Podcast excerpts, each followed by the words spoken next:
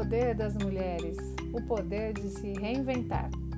Por vezes, nossos medos, crenças e a capacidade de ver a nós mesmos como realmente somos podem ser impedimentos na hora de se reinventar. Mas nós somos mulheres e mulheres sabem muito bem como usar esse superpoder. Eu sou a Luciana Cairo e esse é Mulheres Gratas e hoje nós vamos falar sobre reinvenção. Sempre que eu ouço a palavra mudança, aquele frio na barriga vem. Mas eu penso, peraí, Luciana, você consegue. Essa reação e esse incômodo é normal, afinal, eu tô viva. Em outras situações, eu deixo que o medo cresça e então eu me paraliso. O certo é que as mudanças vêm e de forma sutil ou impactante temos que lidar com elas. Quando se chega aos 48 anos, a razão ajuda, claro. Afinal, já vi muitas mudanças acontecerem na minha vida, algumas difíceis inclusive, mas que eu dei a volta por cima. Nem toda mudança é ruim. Em 2013, em um dos muitos salões de embarco, de embarque que já passei, chorei sem ter vergonha. No meio de lágrimas, me veio a pergunta do fundo da alma: Essa vida que você quer? mãe de três filhos, casada na época há 20 anos, hoje 27, pedagoga de formação, estava realizando um trabalho que eu gostava muito de fazer, mas que desequilibrava totalmente a minha vida familiar. Eu já havia feito uma grande mudança quando deixei um emprego seguro na Prefeitura de São Paulo para me candidatar a uma vaga de supervisão nessa empresa.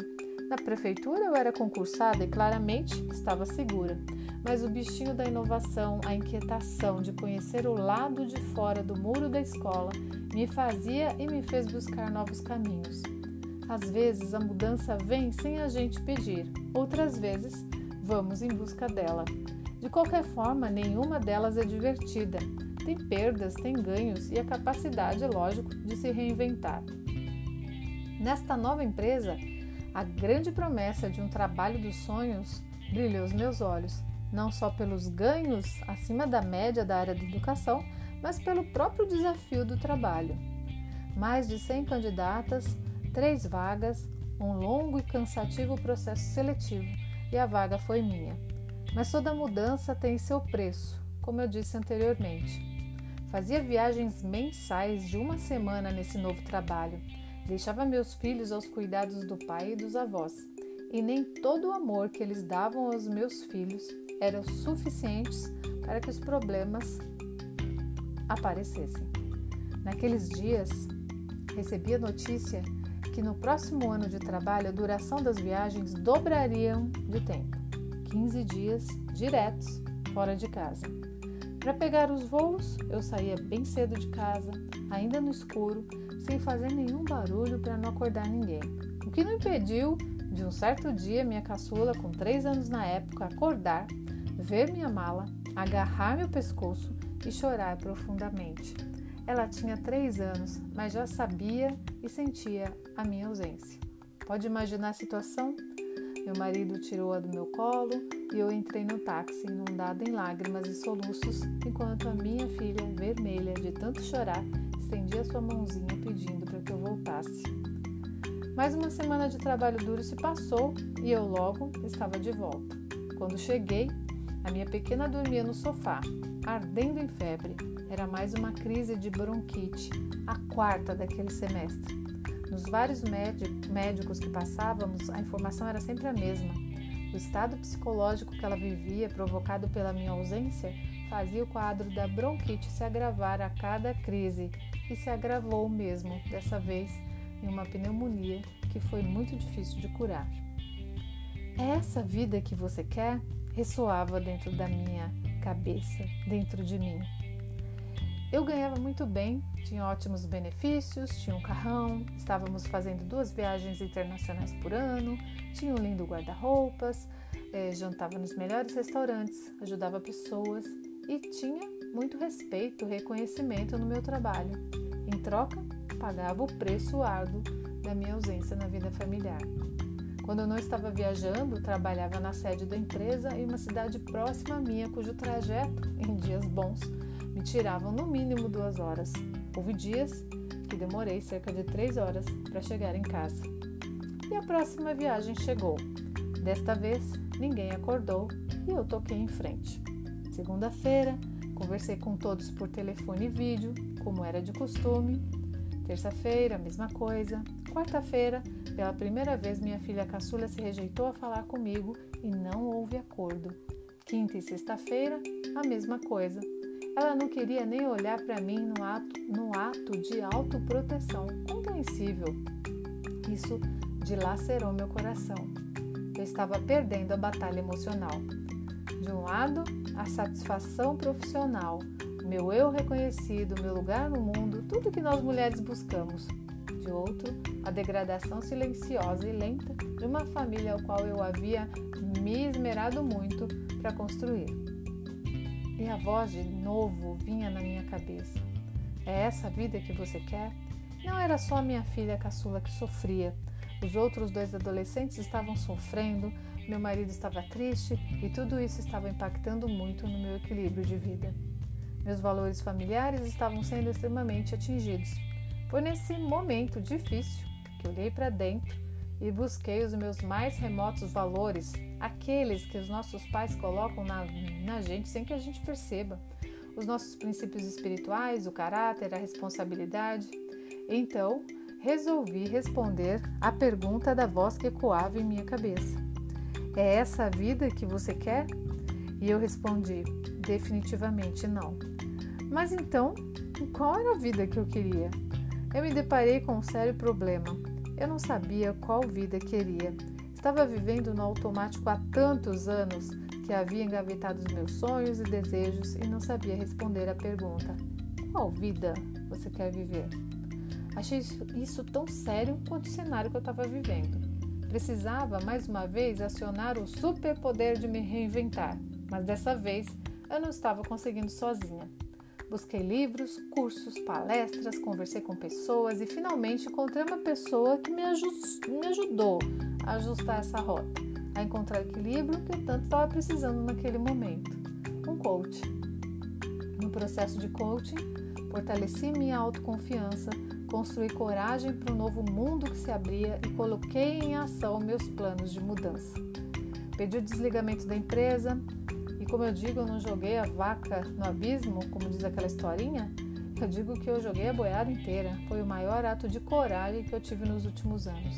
Senti medo, claro, naturalmente, mas acreditei em mim, no meu potencial, nos meus princípios e na minha missão de vida que estava inteiramente ligada à minha família.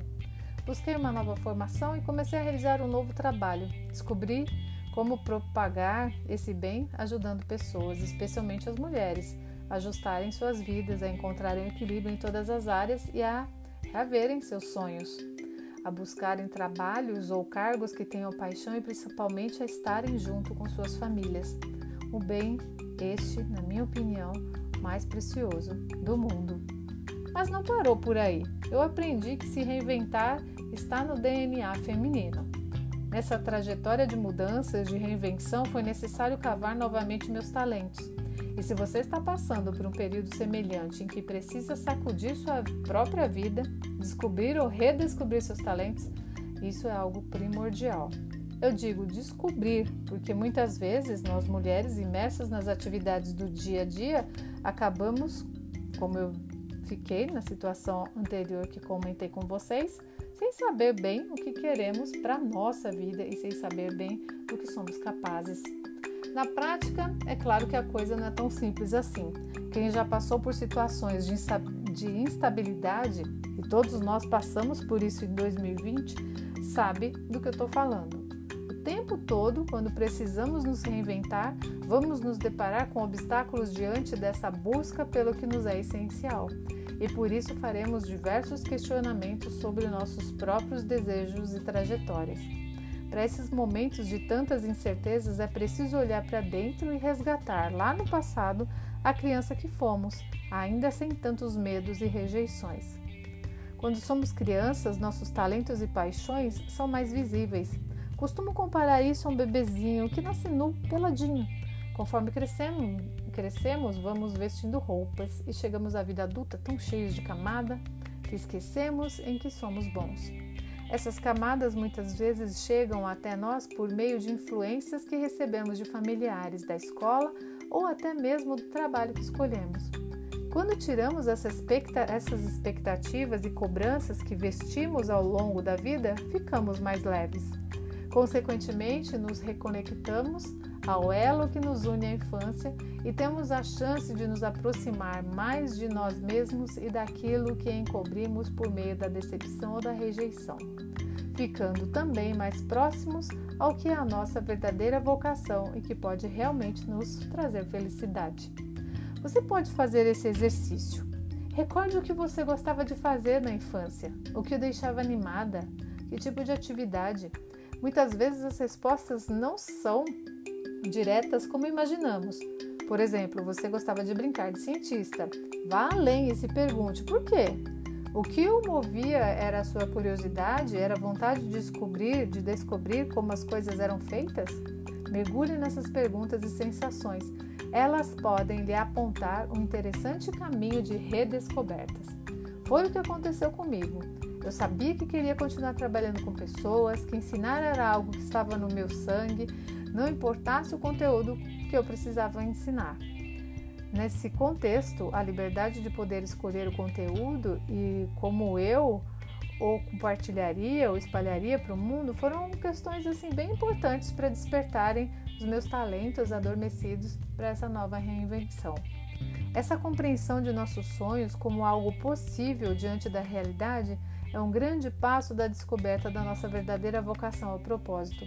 Por mais que nos distanciemos disso, com o passar do tempo, eles nunca vão deixar de existir e de guiar nossos passos. Por isso é tão importante que, em momentos de dúvidas e mudanças, façamos a nós mesmos perguntas simples como: o que me inspira? Quais são minhas paixões? O que eu amava fazer quando eu era jovem e deixei se perder pelo meio do caminho? O que eu realmente amo dentro do que vivo hoje? Algumas dessas respostas podem até não escancarar suas portas, mas podem clarear as suas escolhas e direcionar a sua atenção para a luz no fim do túnel, esse novo recomeço. Estar aberto a esse novo, novo, aceitando suas diversidades, porque escolhas podem fazer com que nada seja parecido com o antes. É ponto-chave para que a reinvenção aconteça. Esteja aberto. Dentro da minha história, uma das reinvenções do caminho foi a descoberta da gratidão como um meio eficiente de trazer equilíbrio emocional a muitas e muitas, a mim mesma primeiro, mas depois a muitas mulheres. Uma, pra, uma prática que é tão simples e duradoura que na época eu acabei fazendo por grupos de WhatsApp que exigiu de mim uma coragem para usar ferramenta e de certa forma uma certa invasão de privacidade quando mais de duas mil mulheres tinham a liberdade de falar comigo a hora que quisessem. E digo a vocês, elas me ligavam mesmo, o que na época eu pedia para não fazer, né? De domingo a domingo, por 24 horas. Claro que isso não foi sustentável para mim e para minha saúde, e precisou de ajuste e novas reinvenções para que continuasse funcionando. O que nos traz a próxima questão sobre as mudanças, que é a questão de estar em paz com ela, estar em paz com a sua mudança. A parte do WhatsApp, a invasão excessiva de espaço e de tempo foi algo que me tirou a paz e por isso teve que ser modificada. Às vezes a paz da mudança, da reinvenção, vem de imediato, como veio para mim no começo, mas no decorrer do processo ela sumiu. E hoje eu vejo isso com muita naturalidade. Há reinvenções que não foram feitas para durar muito tempo no formato que estão e tá tudo bem. Elas com certeza foram boas para mim e para os meus clientes enquanto estavam ativas, e isso já é um sucesso. Sucesso mesmo é essa capacidade que a gente adquire de enxergar que algo não está bom e mudar. É ver que não existe um caminho igual para todo mundo, mas que existe o seu caminho, aquele que é bom para você e para as pessoas que você ama. Sucesso é ter a tranquilidade de saber e poder se reinventar a qualquer momento, que a reinvenção é para todos e que nós mulheres somos craques nisso. Tirar os medos, descobrir os talentos, procurar os caminhos, aceitar os caminhos, sentir paz e ir. Resumo das reinvenções nossas de cada dia, que não precisam ser grandiosas, como eu contei aqui para vocês, podem ser simples, cotidianas, como fazer um jantar diferente com ovo e macarrão, por exemplo. E por falar em cotidiano e como treinar o superpoder da reinvenção, comece por coisas pequenas. Reinvente sua forma de se alimentar, de se divertir, de ter novas amizades, de se vestir. Não espere grandes desafios para colocar em frente esse seu superpoder. Pratique ele sempre que puder e sentir necessidade. Reinvente sua forma de ser, de ver as coisas, de sentir, de se comunicar. Garanto que em pouco tempo as mudanças não serão mais esse bicho-papão. Até a próxima. Gratidão.